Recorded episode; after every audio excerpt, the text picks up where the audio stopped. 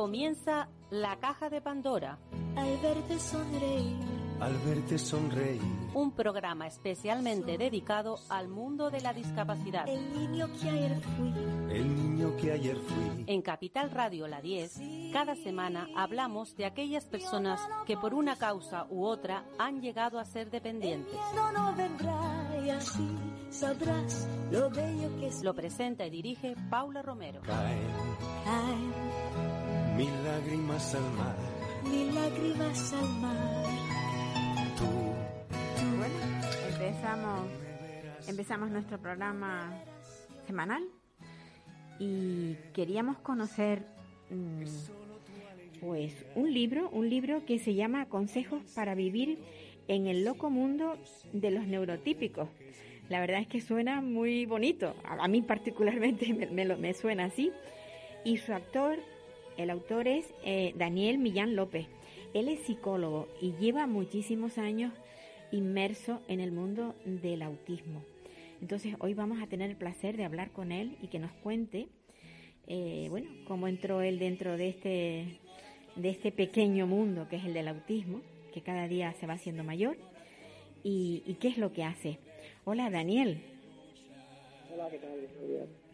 Bueno, eh, a mí me sorprendió muchísimo el, el, bueno, el título, porque, porque es verdad que a veces los neurotípicos vivimos en una, en una, en otro lugar, ¿no? No totalmente apartado de lo que es el autismo. Yo no quiero decir que el autismo está apartado, somos nosotros los que nos apartamos. ¿Cómo lo ves? Yo creo que yo creo lo que lo que pasa es que nuestro mundo hemos aceptado que es un mundo totalmente absurdo e ilógico. Eh, y, lamentablemente lo hacemos cada día más, ¿no? Cada vez más eh, aprendemos a vivir con las injusticias, aprendemos a, vivir con las inconcreciones, aprendemos a vivir con un sistema que falsea continuamente la realidad, ¿no? Y esto para una persona eh, en el espectro, una persona autista, eh, es, una locura, es muy difícil ¿no? de, gestionar. Entonces, al final, si te pones a analizar muchas de las cosas que hacemos, la- la- las personas no las personas normo- normotípicas o neurotípicas, te das cuenta que son absurdas, ¿no? Eh, estas mentiras piadosas, ¿no? Estas formas de relacionarnos con estos protocolos tan, absurdos, ¿no? A veces que todos los damos por sentado, bueno, sí, pero es lo que hay que es lo normal, ¿no? Es la costumbre. Pues esto para una persona de las- en el espectro con su mente tan lógica, tan sincera, ¿no? Muchas veces eh, es un problema muy grande.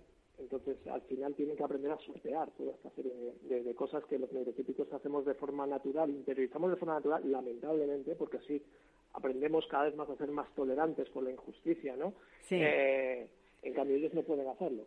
Y es muy difícil, ¿no? Eh, vivir en nuestro mundo eh, de- intentando sortear todas estas, todas estas dificultades. Claro, lo que pasa es que nosotros después le decimos que ellos no son, ellos no saben relacionar, relacionarse socialmente.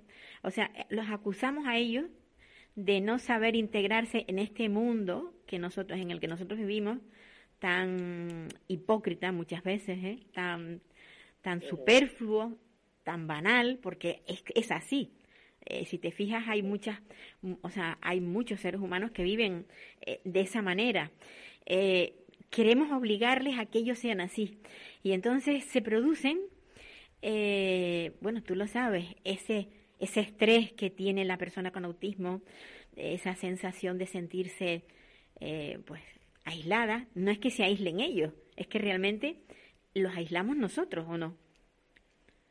Sí, efectivamente, al final eh, es uno de los, de los falsos mitos ¿no? que hay sobre el autismo, ¿no? que son personas que quieren estar, que estar solas, ¿no? que no quieren relacionarse. Por supuesto, cualquier persona eh, es un ser social y necesita del contacto con otras personas. Lo que pasa es que muchas veces esa historia de fracasos que tienen estas personas y esa baja tolerancia a la frustración que se maneja por la generación, la alta generación de alternativas, ¿no? Y de, pues al final lo que provoca es el aislamiento. Pero no es una eh, característica suya eh, per se, sino que es una consecuencia de, Claro. de esa confrontación, de esa interacción defectuosa con el entorno.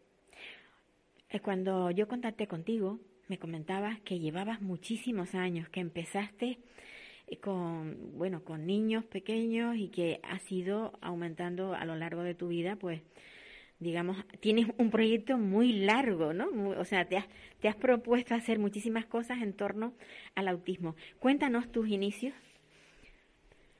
Bueno, pues yo me inicié en el autismo de casualidad, encontrándome con una persona en el espectro que no estaba diagnosticada y me sorprendió tanto su, su, su singular forma de percibir la, la vida y la realidad que me, que, me, que me apasionó. Y yo ya estaba trabajando en otros campos, yo ya había acabado la carrera, yo estaba trabajando en temas de cooperación al desarrollo, etcétera, en ONGs y cambió totalmente mi, a pesar de haber hecho que, psicología clínica. Eh, cambió total, toda mi percepción me dediqué a ahondar en el mundo de las neurodivergencias. En ese momento no se hablaba de neurodivergencias, se hablaba de trastornos del neurodesarrollo eh, y en especial en, tema de autismo y, en déficit de atención. Y, empecé pues con lo que empezaban, empezamos en esa época, por mucha titulación que tuvieses, todos empezamos a ir un poco por las trincheras, como suele decir yo, empezamos siendo cuidadores de niños pequeños, también de adultos con muchas necesidades, y poco a poco pues de ahí pasó a las terapias y bueno pues eh, yo acabé dirigiendo uno de los mayores centros de autismo que hay en España durante muchos años, y había una residencia, había un centro de día, fui director de un centro educativo, del servicio de diagnóstico, también hicimos atención temprana, habilitación funcional, muchas cosas. Y en esa época además empecé a, plantearme la posibilidad de, poder atender eh, eh, online en temas de autismo, cosa que en ese momento era como muy raro, ¿no? Era como mucha gente echaba las manos a la cabeza, porque yo siempre he pensado que muchas veces la intervención tiene que ser desde el entorno, no desde la propia persona. Es decir, para una persona en el espectro es importante que nuestro entorno, que su entorno se adapte a él, le facilite un poco la actividad y luego ya empezamos, lo estructuramos mucho y luego ya empezamos a ponerle ciertos retos, ¿no? Pero no podemos tirarles a la piscina, ¿no? Que muchas veces lo que se hace para que aprendan a nadar sin saber. Entonces, yo sabía que eso lo podía hacer porque para trabajar eso no tengo que trabajar con la persona en el espectro, sino que trabajar con sus padres o sus cuidadores o sus terapeutas, pues eso perfectamente se puede hacer online porque se dan invitaciones, ¿no? En ese momento, pues la gente se echa un poco las manos a la cabeza y hoy en día es una cosa que es una práctica que es muy que es muy habitual, ¿no? Pero, pero sí, pues he hecho, he hecho un, poco de todo, ¿no? Por así decirlo, en el mundo de la piel. Bueno, con esta dilatada carrera que tienes tú dentro del autismo, habrás conocido muchísimos casos desde, desde la persona que tiene un autismo ligero, que, que consigue estudiar, que consigue de alguna manera integrarse, a justamente lo contrario a esa persona con un autismo severo, con eh, sin lenguaje, eh, que, de, que de alguna manera pues se autolesiona, eh, no la convivencia con ellos es complicada. ¿Por qué se les llama, por, qué se les considera enfermos a, a, los niños cuando empiezan ya con, con esas estereotipias y con esos, esa problemática por no tener lenguaje? ¿Por qué crees tú? Bueno, para empezar, estamos clasificados, el autismo está clasificado dentro del modelo médico como un trastorno eh, mental. Se codifica en el DSM, que es el, manual de criterios clínicos de la Asociación Psiquiatría Americana, como, una, como, como un trastorno. Se ha superado la parte de enfermedad, pero sí se, sigue considerando un trastorno. Al final, fíjate, todo lo que tú estás hablando, esa dificultad de hablar, las estereotipias, en las autoagresiones o las agresiones a otros, etcétera, al final son consecuencias. Nos quedamos en la superficie. Todo eso está provocado por una frustración, por una dificultad de interacción con el entorno. Al final, la diferencia que hay, yo entiendo que esto a veces es, mi caballo de batalla ahora mismo, ¿no? El intentar que todas las personas en los entornos del autismo, para empezar, las personas, las propias personas el espectro, como sus familias, independientemente de eso de esos niveles de autismo leve, severo, que en realidad no existen, eh, porque es solo la manifestación de la dificultad. Eh, nos unimos todos en el sentido de decir, sí, sí, tú eh, desde fuera parece que hay mucha diferencia. O sea, tú ves a la persona en el espectro, con familia, con hijos, con trabajo, que tiene una serie de dificultades, supuestamente unos retos menores que aquella familia que tiene a un familiar en el espectro, valga la redundancia, que sí, que es no verbal, que se autolesiona, que incluso no tiene control del interés, etcétera, etcétera. Claro, ahí se ve como una gran diferencia, pero yo, claro, que lo he visto de todo, yo, lo, yo veo las, las, similitudes, y son mucho más que las diferencias, porque al final las diferencias son partes en las que hay que trabajar y consecuencias de unas dificultades que hay o que no se han trabajado en su día, pero las similitudes son máximas, es decir, todo su sistema de procesamiento es exactamente igual, solo que digamos que a distintos niveles, pero perciben la realidad de la misma forma. Y también muchas de estas personas, de estos peques no, no, verbales, que muchas veces dicen superan el umbral de los cinco años, el umbral normativo para el lenguaje y de repente empiezan a hablar a los ocho, son esas personas adultas que, que, que, que hoy en día pues tienen trabajos, etcétera, que empezaron a hablar muy tarde, por ejemplo, tuvieron muchísimas dificultades, muchísimo mutismo, muchísimas autolesiones, es decir, la diferencia no es tan grande. Lo que pasa es que, claro, evidentemente choca muchísimo, ¿no? Ver un niño golpeándose la cabeza o, o, o que intenta comunicarse y, y, y no es verbal, ¿no? Pero hay alternativas y si se trabaja desde muy pronto, si se hace una buena intervención muy eficaz con estos chavales, las posibilidades son muchísimo mayores de lo que nos podamos imaginar. Lo que pasa es que es difícil verlo si, si ya lo encasillamos. Ah, no es que tu niño tiene autismo severo. Eso no existe hoy en día. Hay TEA, de tres grados de necesidades de ayuda y hay que atacar esas necesidades, pero entendiendo que todas las personas en el espectro comparten un sistema de procesamiento que es único uh -huh. para ellas, pero que es el mismo.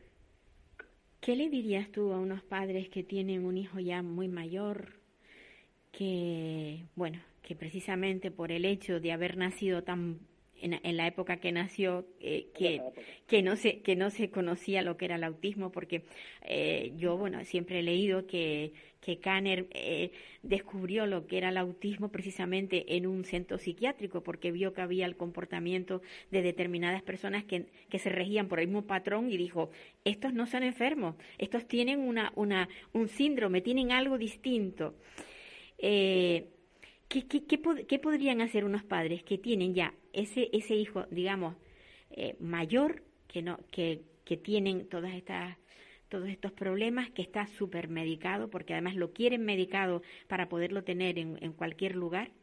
¿Tú crees que tiene que, que hay una, alguna tabla de salvación para esa familia?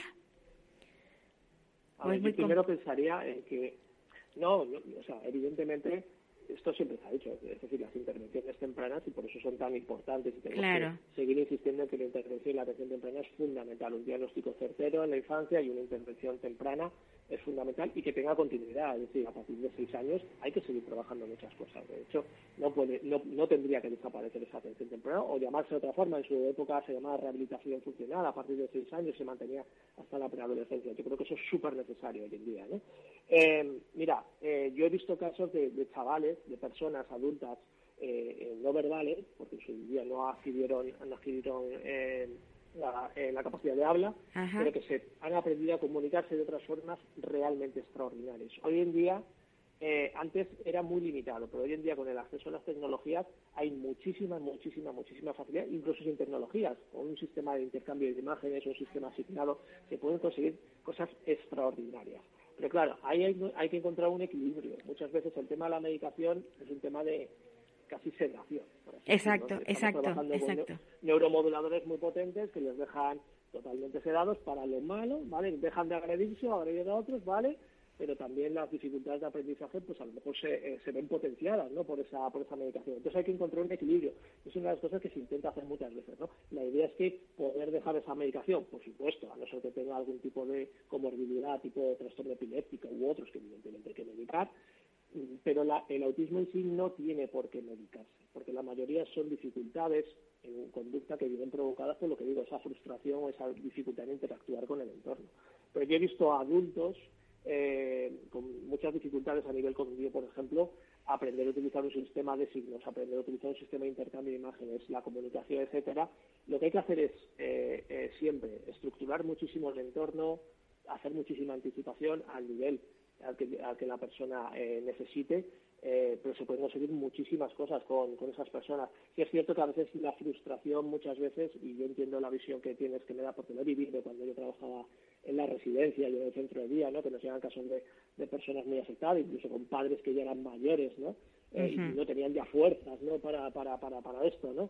pero que hay muchísimas posibilidades y que si la intervención es muy certera, el potencial del cerebro humano es, es increíble. Es muy grande, es, sí. Se pueden cambiar muchas cosas. Daniel, necesitamos muchos Daniel, muchos psicólogos como tú que opinen de esa manera, porque me, yo particularmente me he tropezado con bastantes psicólogos que opinan que no, que la única forma de que puedan estar en armonía dentro de un aula es teniéndolos sedados. Y esto es terrible, es terrible, es terrible. No. un psicólogo dirá eso, porque lo entiendo hasta, lo puedo entender de un psiquiatra, que también es una vergüenza, o de un neurólogo, pero de un psicólogo, precisamente, no. lo, que, lo que tenemos que hacer es nosotros analizar hacer análisis funcionales, hacer análisis de conducta para descubrir qué es lo que está pasando, qué está provocando que ese niño no pueda estar sentado en, en clase, qué es lo que provoca que ese niño le pegue al compañero para llamar la atención, qué es lo que provoca que ese niño de repente eh, no preste atención, ¿no? Eso es lo que tenemos que hacer los psicólogos, no medicar. Es decir, pues medícalo y que esté sedado el niño. Eso es una auténtica vergüenza. Pues sí, realmente es así. Por eso te digo que hacen falta muchos muchos psicólogos como tú, por eso dije muchos Danieles, pero la realidad es esa, la realidad la realidad es que... que... Hay, pero sí es cierto que hay, que hay gente que, que, debería dedicarse a otra cosa. Daniel, muchísimas gracias por ser es el psicólogo que eres, por tener esa visión que tienes del autismo y bueno, y por, por, haber participado en el programa nuestro. No será la primera ni la última. En algún momento te volveremos a llamar porque creo que eres una voz mmm, muy importante para, para que se escuche a través de nuestra emisora. Muchísimas gracias. Yo te animo también a que, incluyas en esta serie de espacios a, las propias personas en el espectro que puedan hablar con, con voz propia.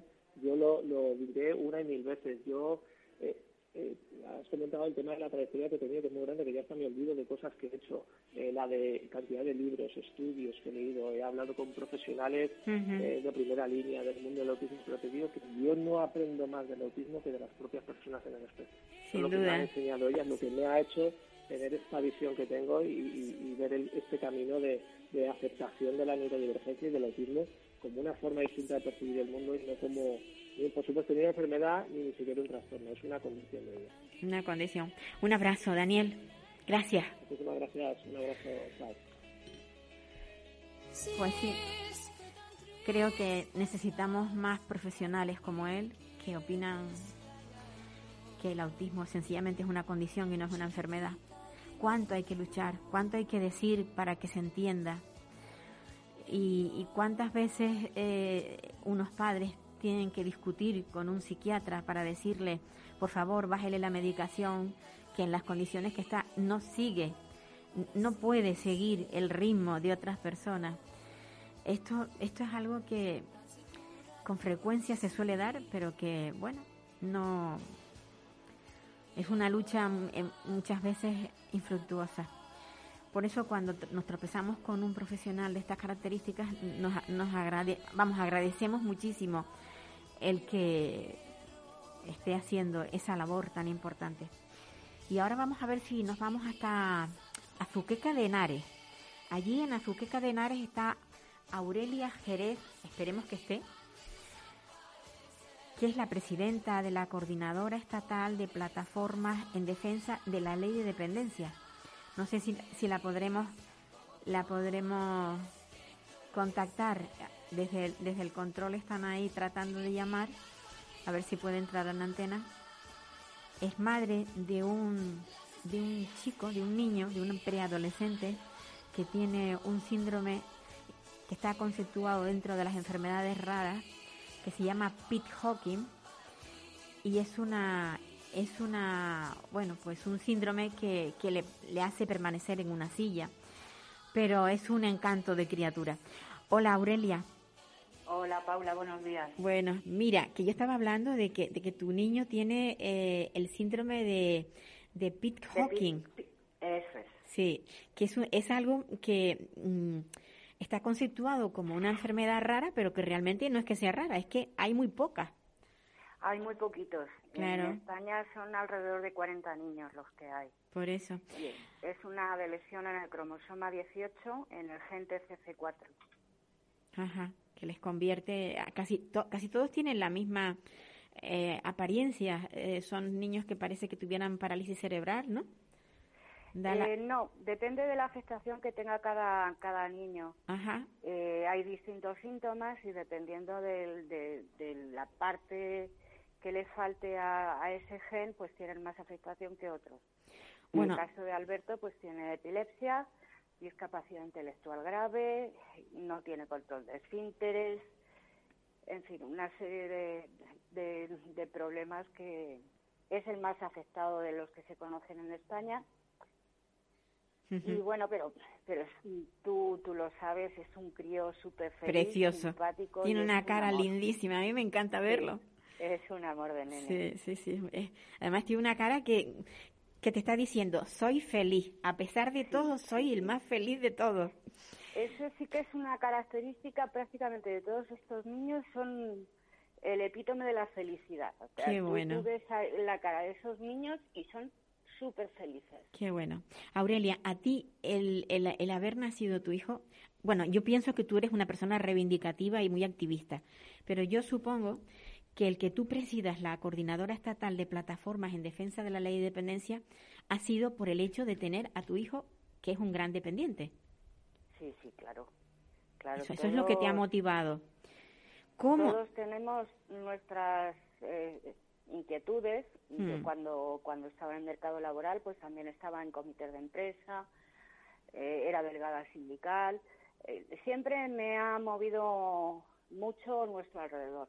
Pero claro, ya cuando nació mi hijo, pues, eh, y empezaron los problemas con la ley de dependencia y tal, pues eh, primero empiezas por él, pero luego miras alrededor y dices, es que no es mi hijo solo que tiene problemas, es que los tiene el padre de la vecina, el primo de tu cuñado, y poco a poco pues te vas, te vas implicando más y, y, bueno, pues aquí estamos. Y te vas dando cuenta de que socialmente no son aceptados y que, y que se hace, que es un problema que evidentemente es un problema familiar, pero que es también un problema social. Es un problema social muy grave, Muy, gro- muy sí. grave porque, porque hablamos de casi un millón y medio de personas. Sí, sí, sí. Que tenemos en España y que, y que, y que necesitan apoyo, ayuda y sobre todo mm, eh, aquello de la integración que a mí me hace mucha gracia porque el papel lo aguanta todo, pero la realidad es otra. ¿m? Integración queda muy bonito en el papel. Efectivamente.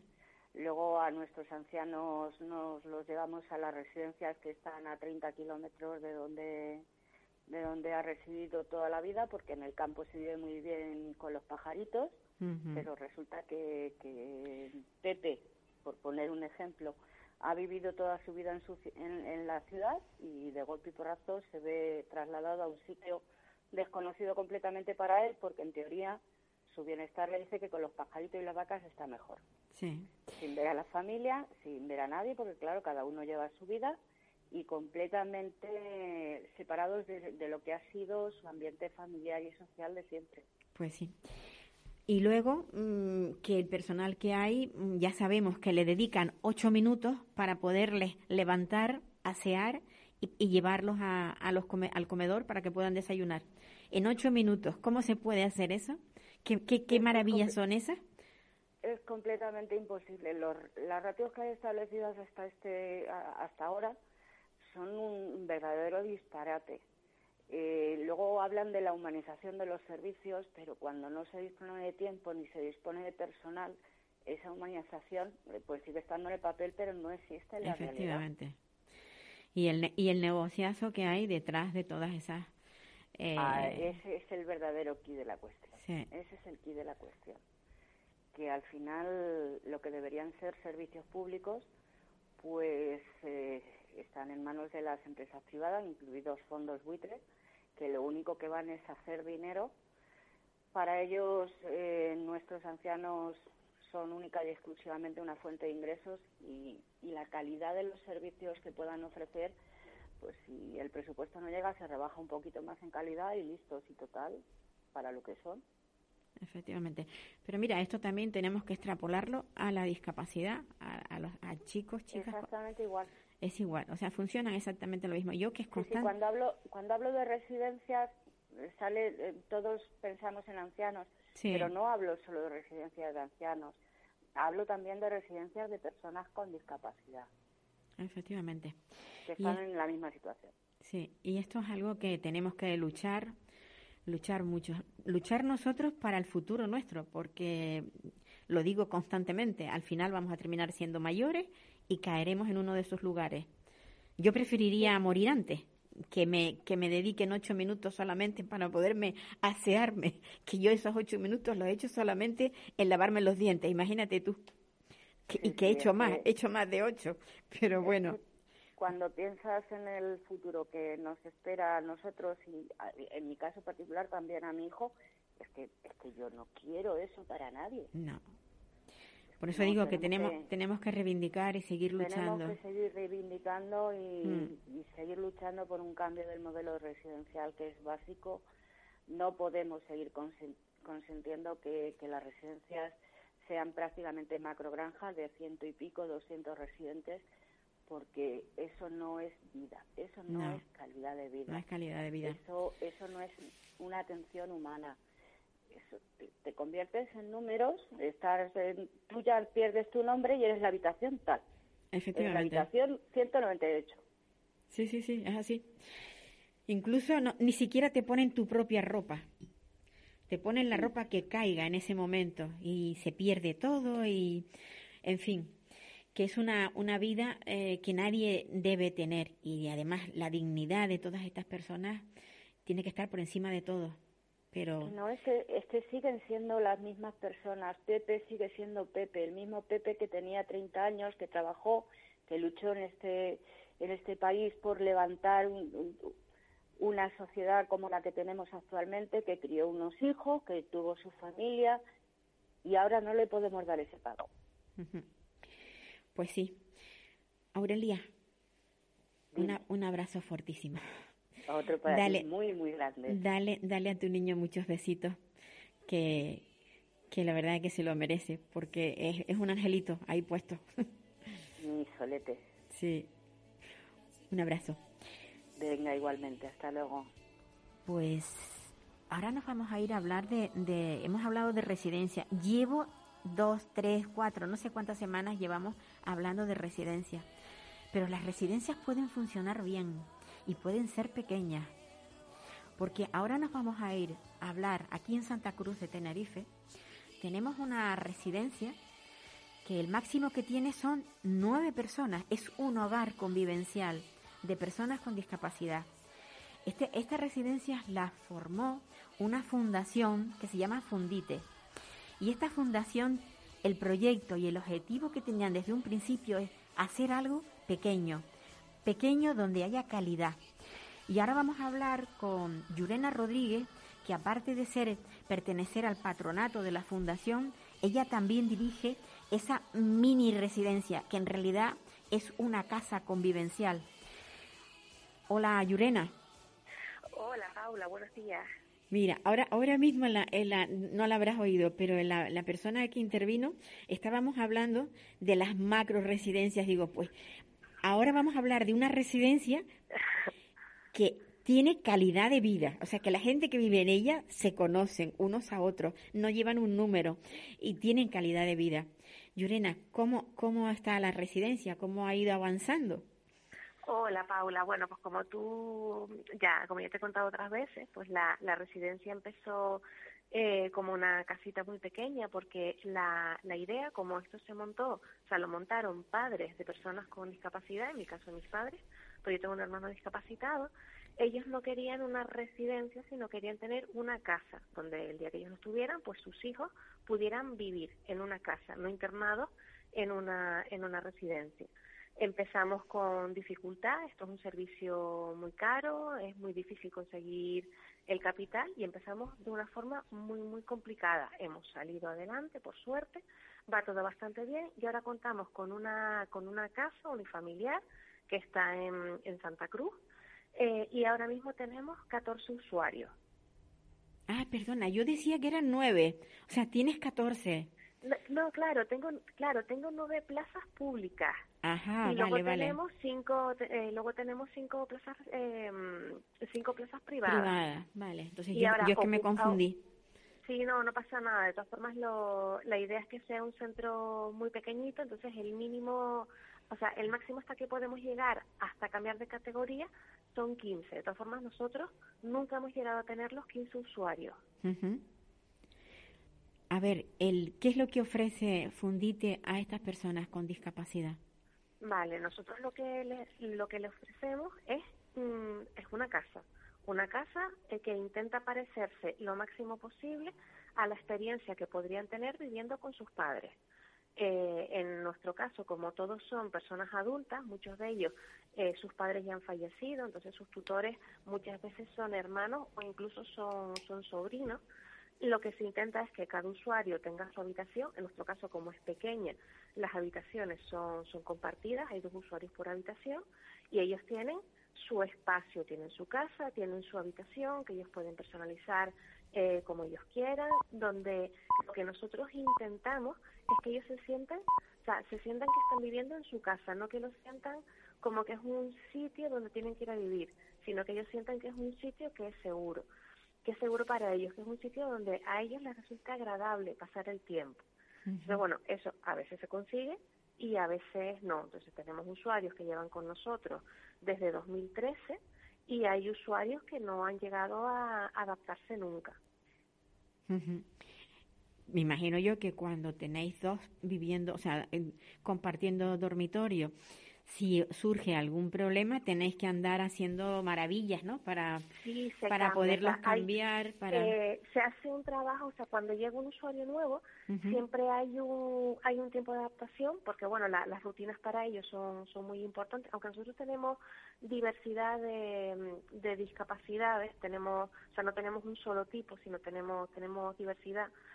Eh, siempre hay un proceso de adaptación, entonces el cambio de rutina, o sea, primero hay que Mm, recuperar la rutina normal, que todos los usuarios se adapten al usuario nuevo y que el usuario nuevo se adapte a la rutina de mm, eh, a la rutina normal de la casa.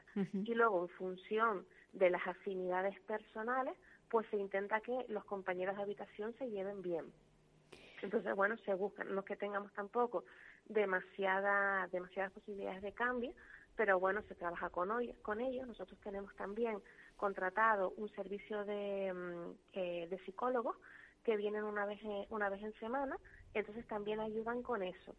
Em, para el tema, pues si tienen conflictos muy fuertes, pues cómo gestionarlos, cómo expresarlos, cómo pueden ellos manifestar lo que quieren, lo que les molesta y qué es lo que desean y de esa manera, pues con mucho trabajo, con mucha paciencia y a veces pues con muchos conflictos, pues se consigue llegar a una, a una armonía y ahora mismo pues el, el, grado de conflictividad por suerte es bastante bajo.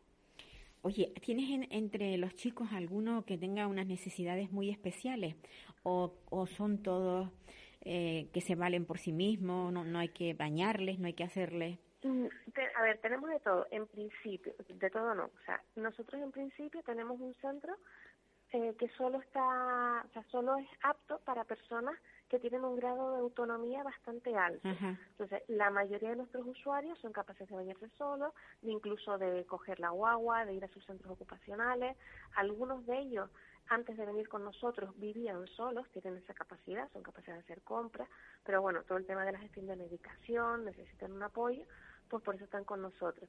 Y sí tenemos otro, tenemos algunos usuarios que tienen un grado de dependencia un poquito mayor y si necesitan asistencia, pues para el baño, para ayudarles a comer, pero nosotros ahora mismo en nuestro centro no estamos preparados para grandes dependientes, no, no podemos ofrecer ese servicio. A ver, una de las cosas que todo el mundo eh, busca es tener una buena alimentación, tener aparte de tener de tener ese ese espacio bueno para poder vivir y dormir y demás pero tú no te has dado cuenta que muchas eh, eh, empresas bueno muchas muchas residencias dedican eh, parte de su dinero a los catering. En, en Fundite se come bien porque se hace la comida dentro de, de la residencia bueno, sí, a ver, nosotros eh, hacemos dos compras al mes, bueno, la, hago yo, la, por suerte la, la puedo encargar. Eh, yo hago la compra, luego la directora hace una compra más de, de alimentos frescos, porque pues un poco para lo que se puede variar, yo compro lo que es todo lo, lo grande, ¿no? Todo lo de despensa, lo, de despensa, ¿no? Efectivamente, nevera, nevera, congelador y despensa, y ella compra pues todo lo que es fruta, verdura, y lo típico, alguna cosita así puntual, si hay un cumpleaños o, o alguna fiestita, pues ya de eso se encarga ella. Y cocinan, la, la, las cuidadoras son las que preparan la, comida. Entonces, ella hay dos que son las que tienen, tienen dos cursos de, de nutrición. Eh, una incluso trabaja en un restaurante muchos años y la comida la preparan ellos. Entonces, sí, sí es verdad que nos hemos encontrado con tutores que nos decían al principio, ¿no? de usuarios que venían de otros centros, es que es muy malo para comer, es muy caprichoso, ¿qué tal? pero la verdad es que nosotros en principio no hemos tenido nunca problemas, es algo algún, algún momento puntual, alguna, pues bueno, todos tenemos preferencias, ¿no? Con, con algunas comidas, pero la verdad es que en general los usuarios comen, o sea, les gusta la comida y, y a la hora de comer hay poco hay poco problema. Y entre si tienes entre los usuarios alguno que tenga una comida especial, por ejemplo, que tenga diabetes o algo así, les complica le complica a la cocinera el, mm, el, el tener que ¿no? bueno, no es una cocinera, es una, eh, bueno, a la persona que se ocupa de, de la cocina le complica, le complica el tener a alguien que pudiera tener, no, ¿verdad? No, porque en principio a ver, primero porque son pocos usuarios, entonces eso es una cosa que, que es fácil, entonces son, pocos usuarios y es mucho más fácil tenerlos controlados porque además eh, tenemos eh, el, número de trabajadores también es pequeño y conocen muy bien a cada eh, a cada usuario. con los usuarios se trabaja para que sea para que se mentalicen dentro de sus capacidades de lo que deben o no deben comer. Y luego cuando hay solamente tenemos ahora mismo un usuario que es diabético Mm, y nada, se le controla la comida en función de la dieta que marcó el que marcó el médico, pero no no supone un trastorno muy grande realmente, o sea no, o sea este este usuario lleva con nosotros tres años y nunca hemos tenido ningún problema con él. Me comentabas tú que cuando empezó el tema de la COVID eh, aumentasteis el personal. Normal, lo normal que hemos oído es que cuando, cuando llegó la COVID había falta de personal en la residencia y resulta que Fundite tenía más personal, personal de apoyo. Explícanos porque eso no es muy, muy, muy normal. Claro, no, yo creo que se debe, a ver, nosotros, pues como te he comentado, tenemos usuarios que son muy autónomos, entonces por lo tanto, eh, eh, ellos, la mayoría, por la mañana están en centros ocupacionales y por la tarde salen. Ellos tienen hobbies, unos van a ping-pong, otros van al cine, otros les gusta ir de compras, entonces la casa normalmente suele estar bastante, bastante vacía. Entonces, claro, eh, con el confinamiento no tenían centros ocupacionales, no podían salir a la calle y nosotros nos vimos en ese momento con 12 personas adultas discapacitadas encerradas en una casa de dos plantas. Nosotros no teníamos jardín, o sea, no, no, no tenemos jardín, no tenemos un espacio de esparcimiento porque la casa está pensada para que sea solamente un lugar de residencia. El tiempo de ocio nosotros lo tenemos planificado en el exterior. Entonces fue necesario contratar personal de refuerzo pues para, bueno, pues evidentemente porque teníamos 12 personas discapacitadas encerradas en una casa y una única persona pues no, no podía hacerse cargo de, de la situación. Lo que sí que es verdad que la gente tenía miedo y nos costó mucho conseguir gente que aceptara trabajar con nosotros durante la pandemia. Por el tema de la COVID, claro, supongo. Sí, la gente sí, que por otra parte yo lo entiendo, o sea, es normal, era un virus nuevo, no se sabía, eh, pues se está oyendo mucho el tema de los contagios en residencia. Nosotros la verdad es que escapamos bien. Yo tengo que decir que el Cabildo nos ayudó muchísimo. El tema de Elías se volcó, eh, las trabajadoras sociales estuvieron pendientes cuando se agotaron todo lo que fueron las mascarillas, los, los geles, ellos nos los consiguieron. Ajá, qué y la verdad es que siempre, siempre sí, sí, te dice que hay gente que ha tenido malas experiencias y tal, la verdad es que no fue nuestro caso. Eh, en nuestro caso se portaron súper bien y yo me sentí muy muy acompañada durante toda la pandemia con, con, o sea, no podían venir evidentemente por el tema del confinamiento, pero sí había una asistencia telefónica que, mm, y no era solamente que llamaran y preguntaran, sino que si yo tenía un problema, si yo tenía una duda, yo llamaba y ellas me la resolvían. Entonces, la verdad es que por esa parte muy muy bien. Bueno, pues eso eso es algo que te que tienes, o sea, el alivio de pensar que tienes ahí el algo, o sea, una entidad que responde en el momento que lo necesitas, porque quedarse solo también tiene que ser muy duro. Sí, sí. Yurena, ¿qué proyectos tienes ahora? Porque creo que esto no va a parar aquí, que tenéis pensado algo, no sé si a corto o a largo plazo.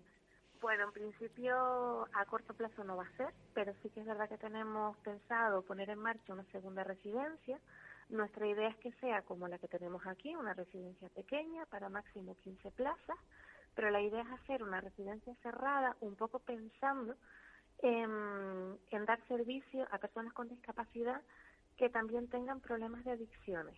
Porque hemos visto y hemos tenido algunos usuarios con problemas de adicción al alcohol, otros usuarios con adicción a algunas drogas Eh, su manejo es muy complicado. Hay algunos que más o menos cuando son adicciones muy leves, pues se han podido eh, reconducir de alguna manera. Muchas veces ese tema de adicciones, sobre todo cuando son cuando son cosas muy, no voy a decir inocuas porque son drogas, pero bueno, eh, cuando son drogas muy blandas, a veces es más un tema social y al separar al usuario de ese ambiente, normalmente se corrige solo. Pero eso no pasa siempre. Entonces nos hemos encontrado cuando hemos necesitado pedir traslado de usuarios con adicciones que no hay eh, que no hay centros o que no hay suficientes plazas para dar salida a este problema. Entonces ya la adicción en una persona normal ya es problemática, pues una adicción en una persona con una discapacidad intelectual es doblemente problemática. Sin duda. Entonces, bueno, la idea no sé si saldrá, o sea, lo que sí es seguro es que vamos a querer montar esa segunda residencia, no va a ser a corto plazo porque evidentemente es un proyecto muy caro. Eh, y un poco la idea sería orientarla a algo, a algo así, porque por lo que estamos viendo hasta ahora, con la experiencia que tenemos de estos cuatro últimos años, es que no hay demasiadas plazas o que no hay plazas para personas con adicciones. Bueno, pues nada, Yurena, seguro que saldrá adelante. No sé cuándo, pero seguro, seguro que saldrá adelante, porque vamos, si empezasteis con nada y mira lo que tenéis, esto, esto ya, claro, ya el camino lo tenéis bastante mm, allenado, ¿no? O sea, que sencillamente es empezar y, ver despacio, seguro que se, será, no será muy rápido, pero... sí, ojalá, sí, sí, estos son, son pasitos cortos y, seguros. Pero sí, sí, despacito, despacito, pero, pero yo espero que sí, yo espero seguir contando con la ayuda que hemos tenido hasta ahora y, bueno, y con, con un poquito de suerte que siempre, que siempre viene bien. Pues sí. Yurena, muchísimas gracias por estar ahí, por, por participar en nuestro programa y, y bueno, y por ser tan luchadora como eres. Pues nada, muchísimas gracias a ti por invitarme. Un abrazo.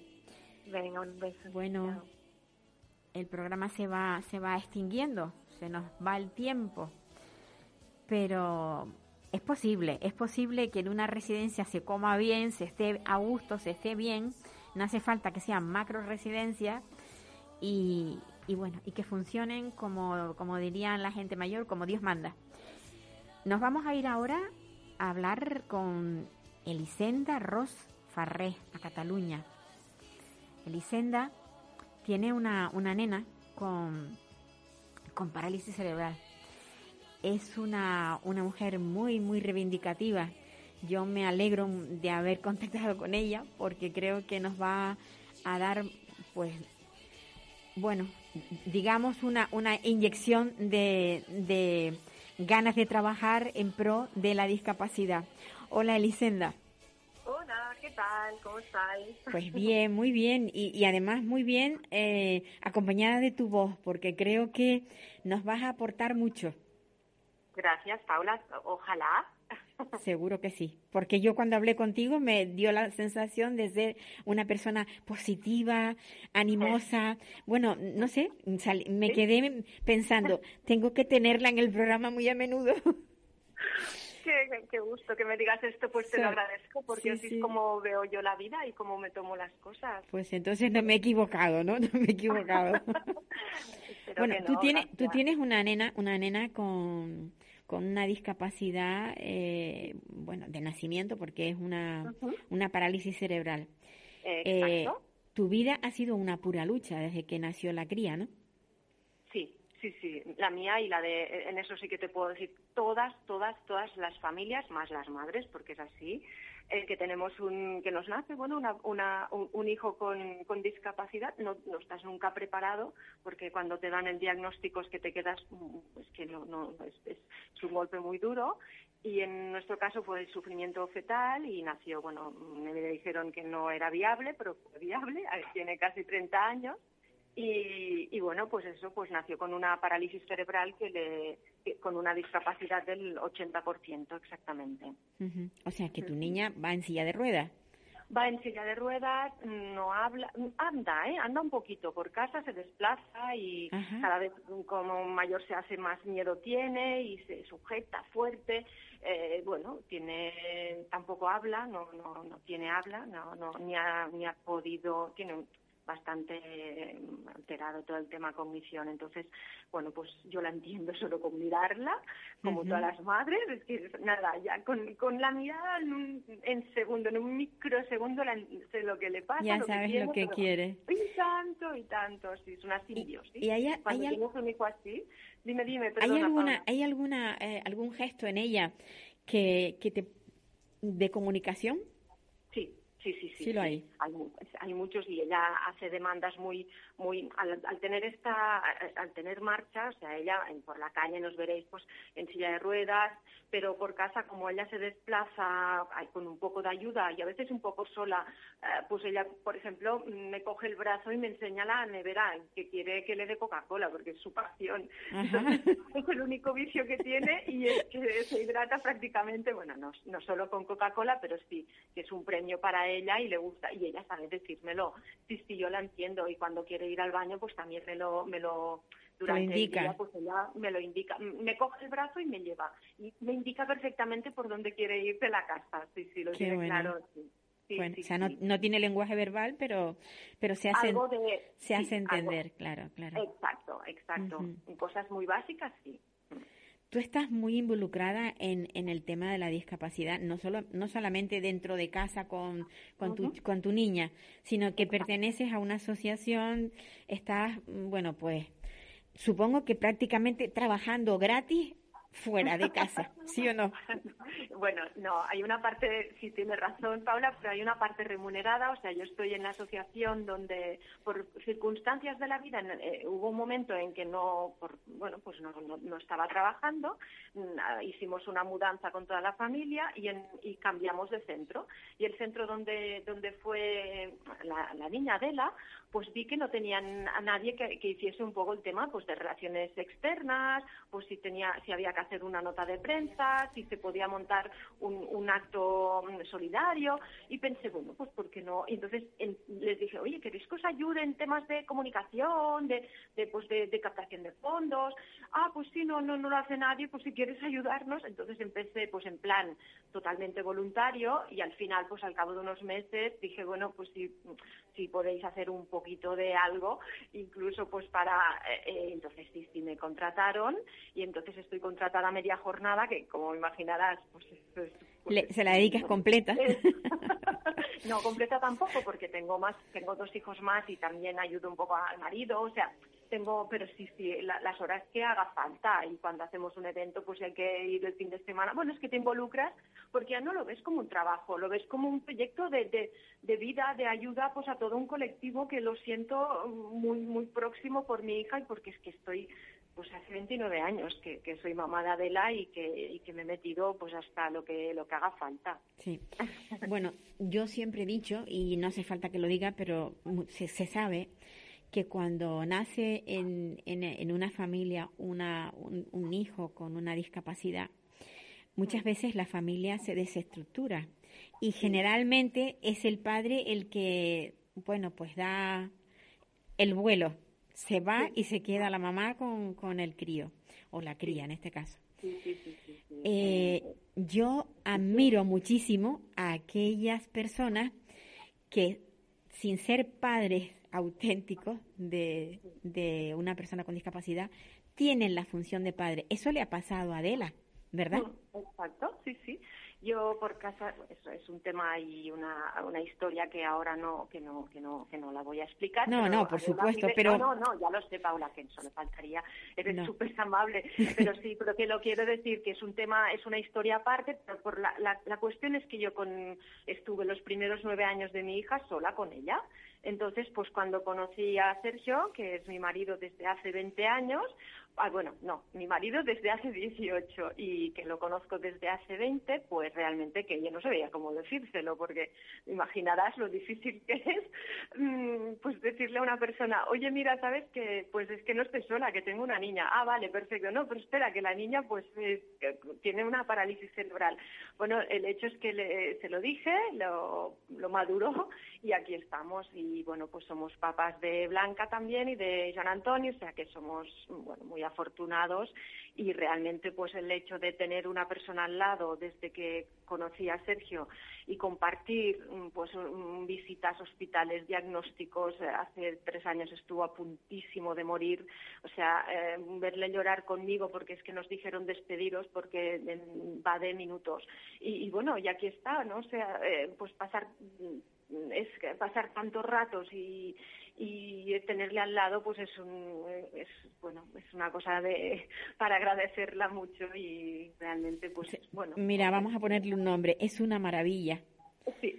Es una maravilla porque la realidad siempre es otra. Es que me gustaba tanto, eh, tenía tantas ganas de decirlo, porque como constantemente hablamos de lo contrario, de cómo la gente pierde empatía, cómo la gente se aparta, como y, y el, el, encontrar a alguien que por amor, por amor a su mamá, eh, haya sido capaz de compartir toda su vida también con ella, eso es maravilloso. Es una persona extraordinaria. maravilloso. no es porque sea mi marido y, a lo mejor no, no, me escucha, pero sí, pero realmente es una persona extraordinaria porque no, nunca ha hecho ningún, había tenido otras relaciones antes de conocerle a él. Pues imagínate, vivía en Barcelona con Adela, eh, bueno, eres joven, eres y, y, nada, y, era muy complicado y ver, bueno, pues que para él es, sí, sí, sí, es que es... Forma pues parte de su familia, sencillamente. Totalmente, y de hecho incluso se ha metido también, se, eh, nos ayuda a la asociación y ha hecho, um, él es muy tenista y pues ha hecho un campeonato, ha iniciado pues un, torneo de veteranos en, en nuestro club para, para recaudar fondos y se ha metido y, y, bueno y llama a los tenistas y compañeros de él de otros clubes. O sea realmente está muy volcado pues al, al a la asociación, a la fundación, a, porque son dos entidades y bueno, muy, muy, muy, muy, muy, muy metido totalmente. Es que si no lo sabe la gente, eh, se piensa que el Papa es Pues la verdad es que tienes mucha suerte, pero quien más suerte tiene es Adela, sin duda. Adela es muy afortunada. Sí, gracias. Pues, Elisenda, me ha encantado hablar contigo. Yo, yo se lo digo a mucha gente cuando realmente es verdad, que me encanta, eh, pero el, el, la historia tuya es muy linda, es muy bonita. Y, yo creo que sí. ¿Eh? Me gusta, me gusta, estoy muy feliz con mi vida realmente y pues tengo los, tres hijos los quiero con locura y Blanca y Joan Antonio me hacen muy feliz también la tranquilidad de saber que el día que no estemos ni Sergio ni yo, pues están ellos, va a tener están ellos. Claro, a mí me da, desde que nacieron ellos y, viendo cómo los hemos educado y lo, lo, fantásticos que son, pues es que yo estoy súper tranquila en la vida, o sea, es que estoy pues agradecidísima. Pues nada, solamente desearte que todo lo mejor, que ya lo tienes. Sí. O sea, que no creo que te, da, te tengas cosas mejores todavía, pero bueno, seguro que sí y un abrazo muy, muy fuerte y muy cálido desde Canarias. De verdad que muchísimas gracias, Paula. Me ha hecho mucha ilusión que conocerte, que me hicieses la entrevista, darme la oportunidad y de verdad que mm, te felicito por el programa y te agradezco mucho la oportunidad. Otra vez. Hablaremos en otra ocasión. un beso. un abrazo. Besitos, Adela. Amigos, se acaba el programa, ya el tiempo es el que es y ya tenemos a nuestro compañero esperando el, su turno. Y bueno, pues eh, decirles que la próxima semana volveremos. Adiós, me voy,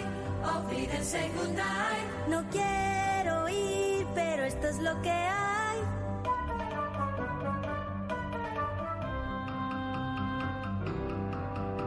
Adiós, me voy, olvídense nadie.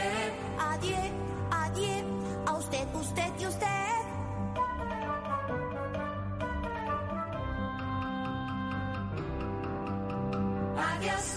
Me voy, olvídense no Me voy si hoy por fin pruebo el champán. ¿Puedo? No. Me voy, goodbye, olvídense adiós. Me voy con un suspiro y un adiós, adiós.